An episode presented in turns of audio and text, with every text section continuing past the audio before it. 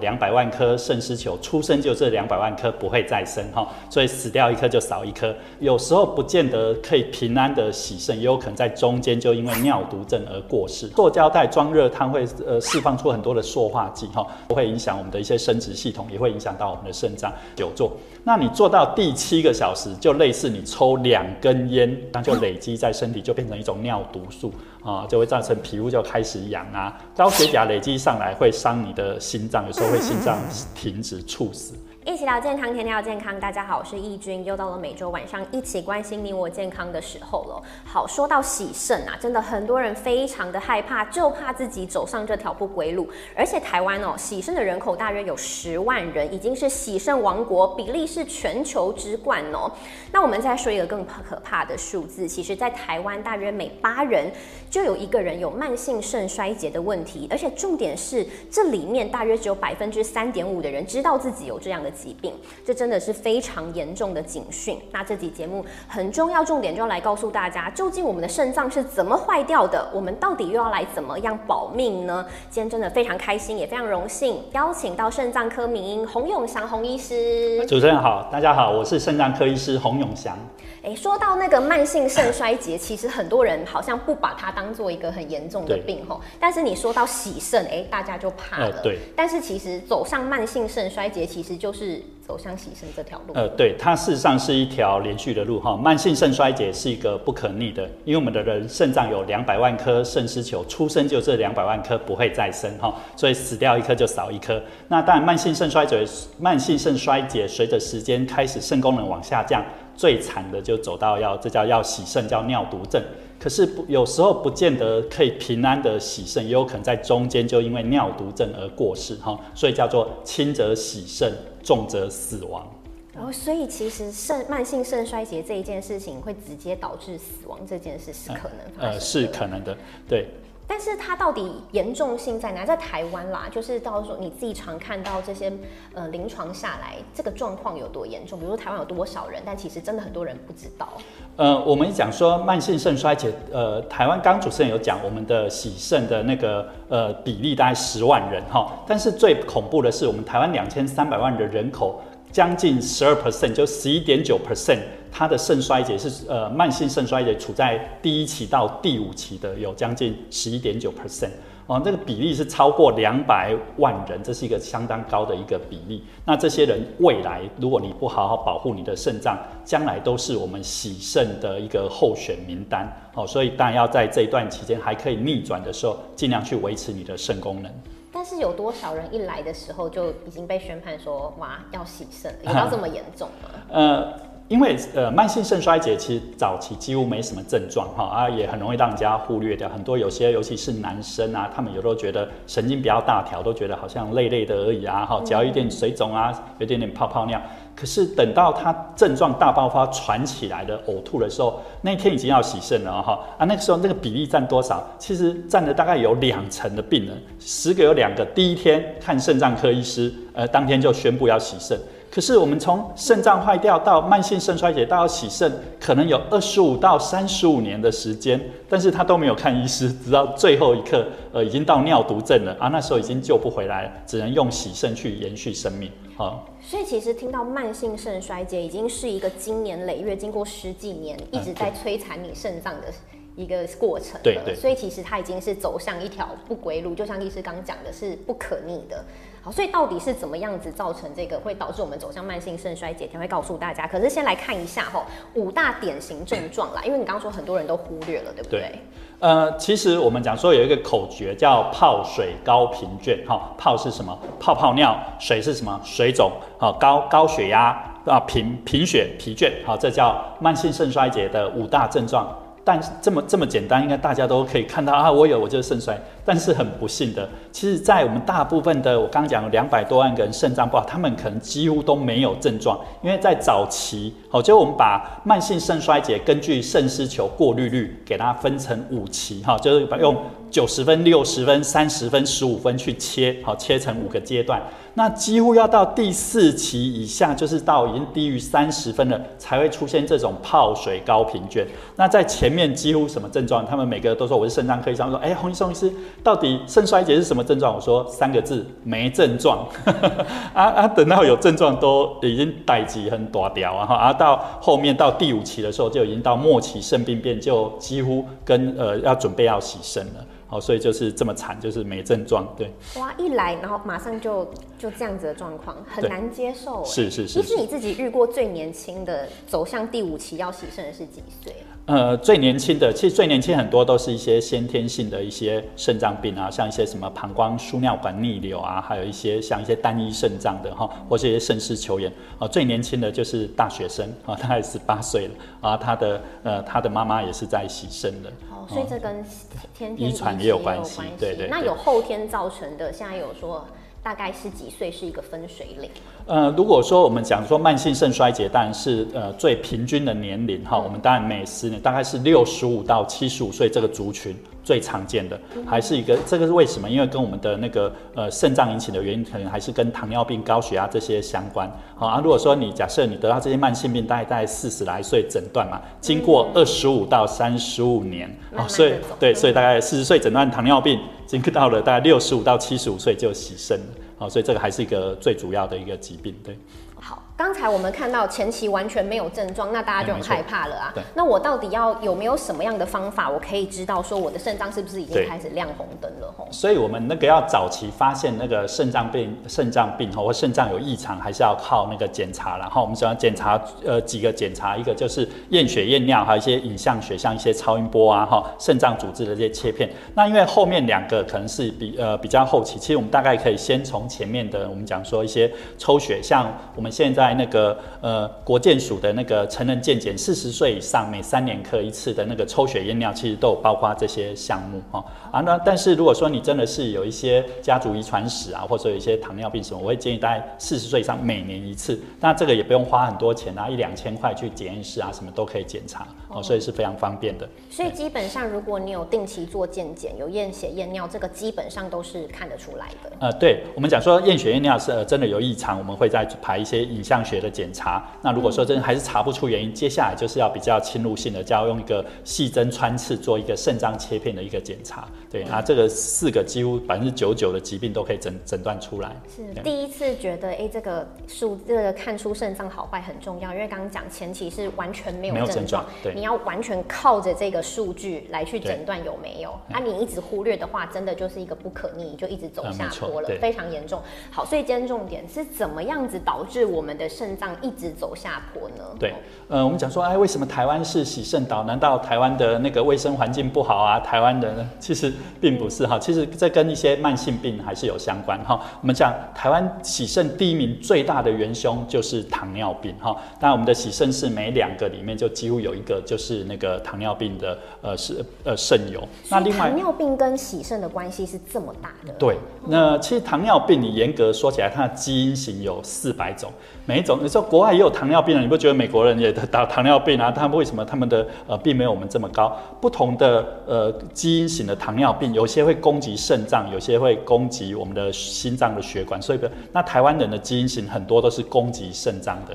所以我每次跟他讲，我只要诊断一个糖尿病，我说你的家族史有没有糖尿病洗肾呢？如果有，表示他将来那个洗肾的几率就会比较高一些。好，那每每糖尿病每十个呃经过了二十五到三十年，可能有三到到三十 percent 到四十 percent 会进行到要洗肾哦，所以这比例就是很高哈，所以这个最大的元凶就是糖尿病。但是刚才讲台湾现在目前洗肾人口才十万人，就已经快把台湾医疗拖垮了。那你说糖尿病在我们的国内占这么大，两百万人，两百万人。那如果这些人未来 是将近一半人可能要洗肾，我刚刚讲说将我将来我刚刚讲说大概有三十到四十 percent 嘛哈，你两百万给他乘以三十到四十 percent 是六十万到八十万。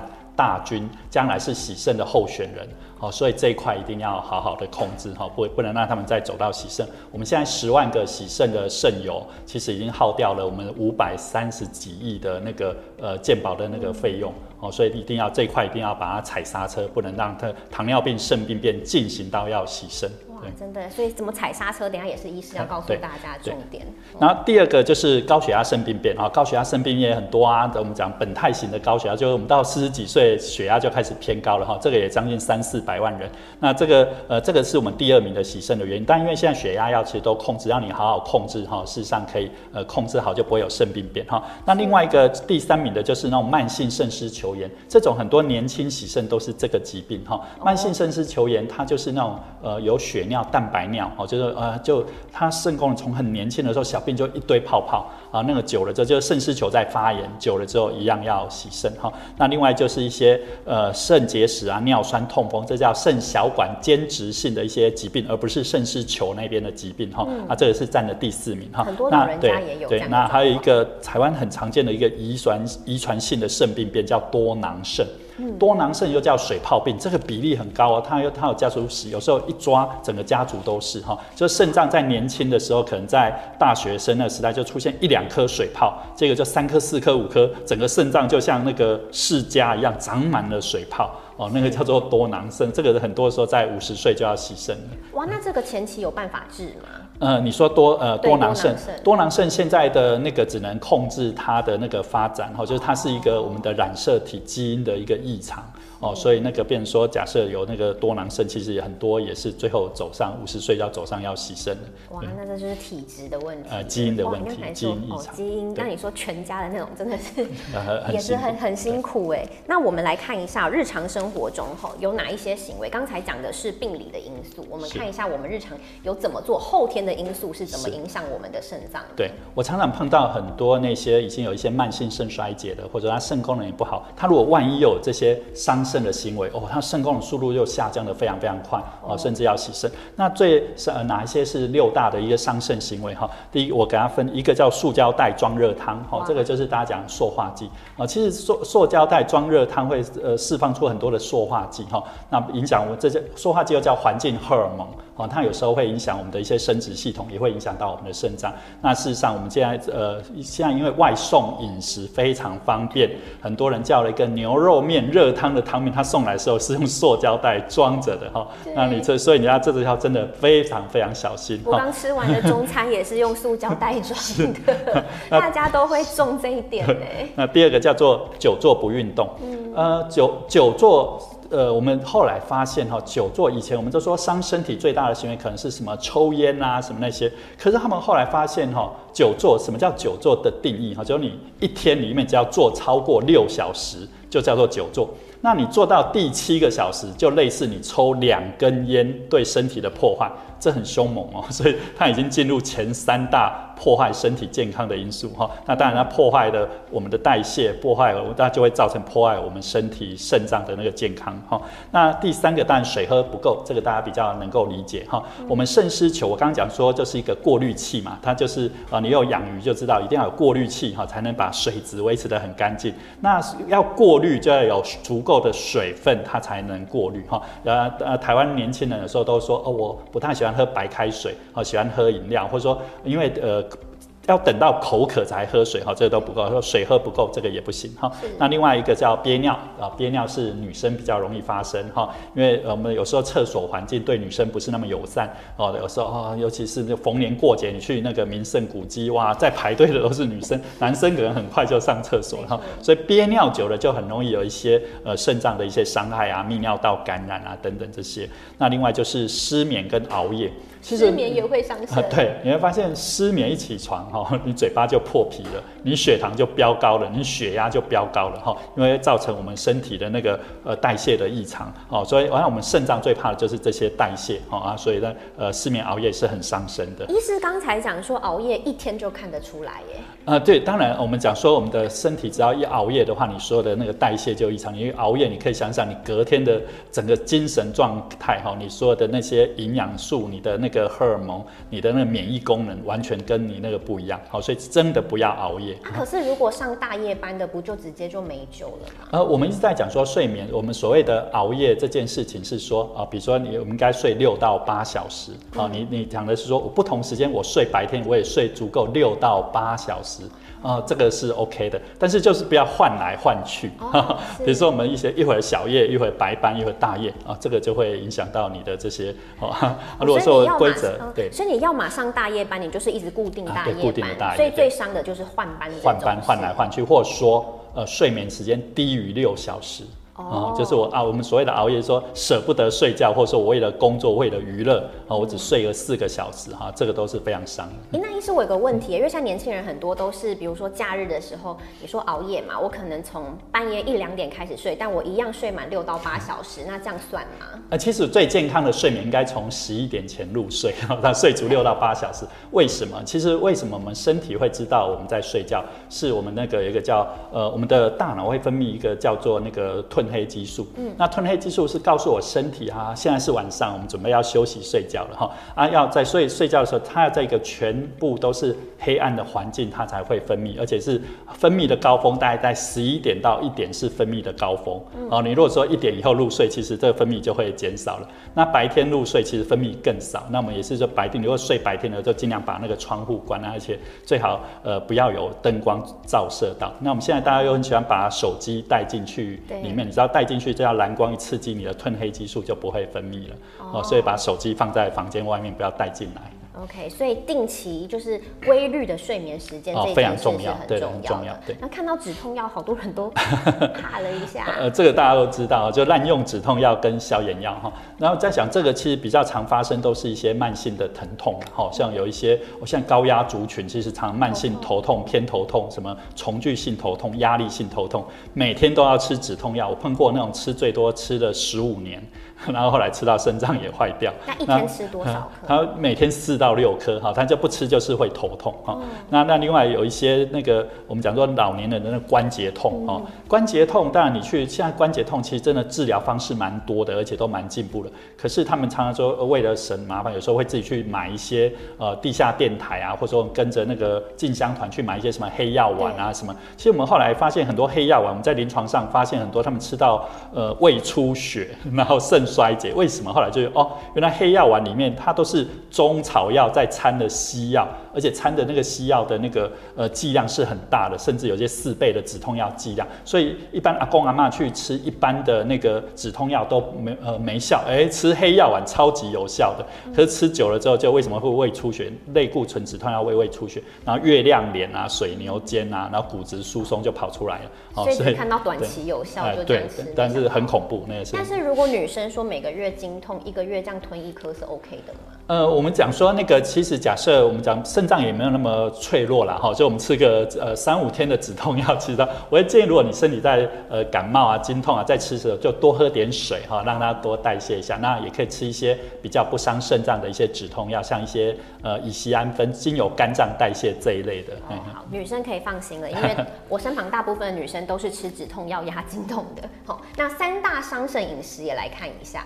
对，呃，其实我刚讲，除呃饮食真的是我们的，我们每次都说尿毒，尿毒哈，尿毒到底是怎么来的？为什么肾脏病我们都要限制什么限蛋白、限磷下？尿毒就是我们吃进去的哈，代谢出来排不出去就叫做尿毒素哈。那哪一些东西哈很伤我们的肾脏？其实几个东西，一个叫高油盐糖跟加工类的食品哈。我刚讲说我们的肾脏病什么前两名是糖尿病跟高血压，高油盐糖饮食就会造就我们的糖尿病跟高血。血压啊，当然就会产生我们的肾。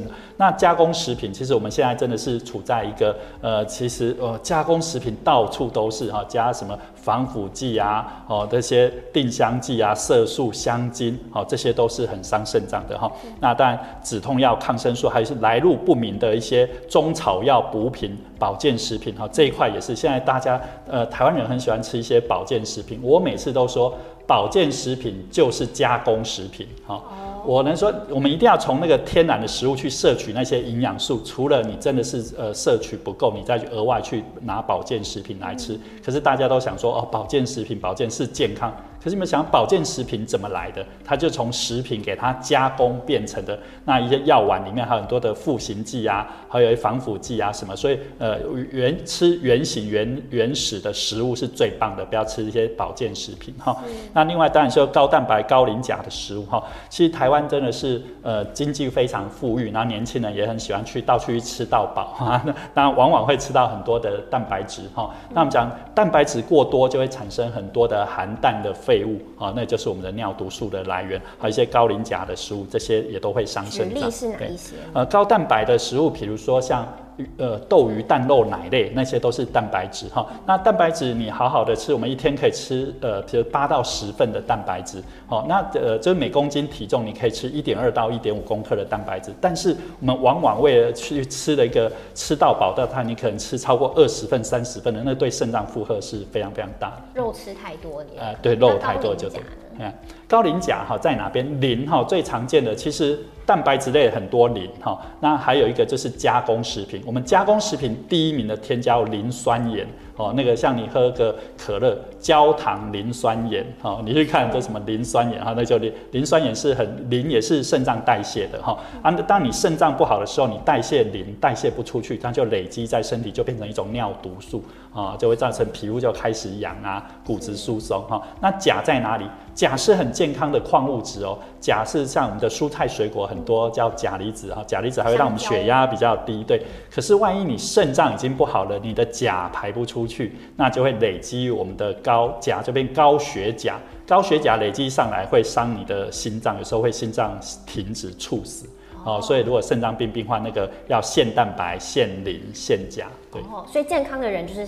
不要吃太过量就好。对啊，有肾脏已经有慢性肾脏衰竭，就要限制了。这样好。那刚才讲了这么多的观念，其实真的是大家观念大翻新啦。但是我们要讲前期预防是很重要，尤其刚才讲说前两名的疾病就是高血糖。高血脂、高血压嘛，对不对？那其实这几个疾病再往回推、往前走，就是代谢症候群的问题。所以其实医师一直在倡导的是，你要有一个健康的肾脏，首先你的代谢要好啊。如果你代谢不好，全身都坏光光。到底代谢症候群这件事情为什么会如此重要？为什么医师近几年都在推呢？呃，对，呃，我我是内科医师哈，内科医师其实呃不会开刀，我们只能开药。但是我们真的没有治好几个病哈，比如说我我有糖尿病，我能不能治？好，它没有办法，我只能控制血糖。高血压能不能治好它啊？我只能控制血压。好，所以我们讲说，最好最好在还可以治疗疾病的时候，不要让它进入糖尿病，进入高血压。才能控制它，那这个叫做前期哈，糖尿病的前期是什么？就是代谢症候群哈。那你知道，万一哈我们的代谢开始变差之后，后面就是等着你的，就糖尿病、高血压，我们的一些高血脂，还有一些心脏病、中风、癌症哈。所以你会发现哦，当你代谢症候群出现的时候，你的糖尿病风险是一般的六倍，所以我们把它叫糖尿病前期 啊。然后你可能就是四倍高血压，可能三倍的高血脂，两倍心脏病，还有一些脑中。风，那其实还有癌症的比例等等，都是跟这个相关哈。所以你如果说我们所有内科的疾病，你不要让它走到这些很难治疗、监控，你就是在这还可以逆转的十字路口，就是在代谢症候群哈，一定要把它逆转。但是医师自己观察，台湾人的代谢能力差，大概有多少人有这样子的状况？哦，这个非常高。我们统计那个成人，尤其是男生比例更高，这叫代谢症候群。大概每四到五个就有其中有一个代谢症候群。哇，这个比例是非常非常高的，而且有时候我们这样望眼晃一望眼晃去哈，就可以看到谁是代谢症候群。怎么说呢？看身材看得出来啊？没错，其实我们代谢症候群大概有五个条件哈，那五个条件里面第一个就是腹围，好，这是你的。尾鱼度，所以我刚刚讲为什么看得出来，但孕妇不算了哈，就是 很多男生的腹围哈超过九十公分，女生的腹围超过八十公分哈，这个就符合其中一个条件。我们等下这边表格也列出来给大家看。我们的代谢症候群是五个条件，你符合三个就有。那第一个就是我刚刚讲这个，那第二个就是我刚刚讲血糖，正常的血糖应该低于一百，空腹的血糖如果到一百二十六就是糖尿病了。我们所谓代谢症候群就是说还没有到糖尿病哦，低于一百二十六，但是它已经。高于一百了哈，所以只要大于一百哈，这个叫做第二个条件就要打勾勾了哈。那第三个就是我们的那个高血压哈，高血压我们现在大概就是一百三跟八十哈，假设你超过一百三跟八十啊，这第三个就打勾勾。第四个就是我们的血脂肪，有一个叫三酸甘油脂，三酸甘油脂已经大于一百五了哈，这个时候第四个就要打勾勾。第五个是好的胆固醇开始降低哈，这叫高密度的胆固醇。男生低于四十，女生低于五十，好，这个也是，这就第五个条件。我刚刚讲这五个条件，你要是你打勾有超过三个。啊，这个就是符合代谢症候群了。我刚讲的就是 HDL 跟 LDL，这是最近近几年非常大家很关注的一个数字。其实从健检报告都看得出来，都看得出来。所以其实我们后续后面刚才有上这个表格，大家看一下。如果你已经打三个勾勾了，对，真的就要开始注意，可能走在人生的十字路口了，要好好注意一下。好，那所以最后我可以一个前提就是。如果你要肾脏好，不光是肾脏好了，你全身要好，你代谢就一定要好。对，所以我们现在往回推，万病之源，在这之前，我们要怎么样让自己的代谢变好？医师有提出五大食物可以让代谢更年轻。嗯，对，我们要一定要吃到一些健康的食物哈。那一个叫我非常呃建议，那叫彩虹蔬果哈。嗯，什么叫彩虹蔬果？就是五颜六色的蔬果。我们每次讲到五颜六色蔬果，很多的植化素，最近大家很流行吃那些保健，什么茄红素。花青素、儿茶素、姜黄素、辣椒素、大蒜素，我刚念的这些素有没有啊？这个是它的抗氧化力很强，抗氧化力实际上就可以抗我们身体的一些呃，就不会让它代谢变差。我们人体老化，为什么代谢症候群都四十岁？老化之后，身体很多的发炎，代谢就会降差，所以要多吃一些抗发炎的蔬果哈。那一个聪明吃好油。啊，什么是好油？我们不要吃那些饱和脂肪酸哈，像一些猪油啊、牛油啊、鸡油这些，我们要吃一些好的油脂，叫不饱和脂肪酸哈，像鱼油、橄榄油、苦茶油、洛梨、坚果这一类的。它的不饱和脂肪酸，事实上它就是一个抗发炎的油脂，那会增加我们好的胆固醇，就你刚刚讲的高密度胆固醇拉上来，低密度胆固醇就降下来了哈。那另外可以多摄取一些好的一些益生菌跟膳食纤维哈，像优格啊、优酪乳、泡菜这些好的益生菌，对我们调节这些免疫抗发炎效果非常好哈。那另外就是我们发现那个硒与谷胱甘肽哈，谷胱甘肽它是三种那个氨基酸哦，叫谷氨酸、胱氨酸跟那个。甘氨酸哈，那这些东西事实上跟我们的那个代谢活性有非常非常强的相关性哈，在一些海鲜、全谷类、坚果里面都有。那另外就锌和铜，那锌和铜类的东西，我们讲锌跟我们的伤口的愈合，跟我们的那个呃呃血球啊，跟我们的肾功能这些都息息相关。所以在也是主要在蛋白质类的东西，你会发现猪肉、海鲜、牡蛎这些都是蛋白质全谷类的哈。所以大家可以多摄取这五大健康的营养的一个食物，不止保护我们的代谢，而且可以让我们的一些免疫啊，这这些抗老化，所以可以更年轻。哦，别忘了吃了这些是守住我们的万病之源，让代谢更好的方式。那日常生活中有一些很重要是要来实践的。对。我们当然是代谢要好，不是只有吃嘴巴吃进去，你还是要身体力行一些动作哈。那当然要喝足够的水。你知道吗？我们人体的百分之五十五到七十五 percent 都是水分组成的。那我们要参与，我们身体的肝脏是一个代谢的中心，但是要代谢一定要水分的参与哈，所以要喝足够的水，多少是要足够的水。以前就说两千 CC 哈，但两千 CC 指一个标准大概六十公斤的哈，你你有可能只有四十公斤啊，你有可能一百公斤可能水分，所以我们可以根据体重的百分之三到百分之四，好，比如说你是一个八十公斤的人，你至少喝八三二十四，八四三十二，就要喝两千四到三千二，可能喝两千好像就不大够了哈，要再根据体重再调整一下。那另外就是我刚刚讲不要久坐哈，久坐真的是很伤代谢哈，会让我们整个我们人原始的呃以前的人类就是要。要两只脚站起来，并不是让我们坐着的哈。那那要运不要超过六小时。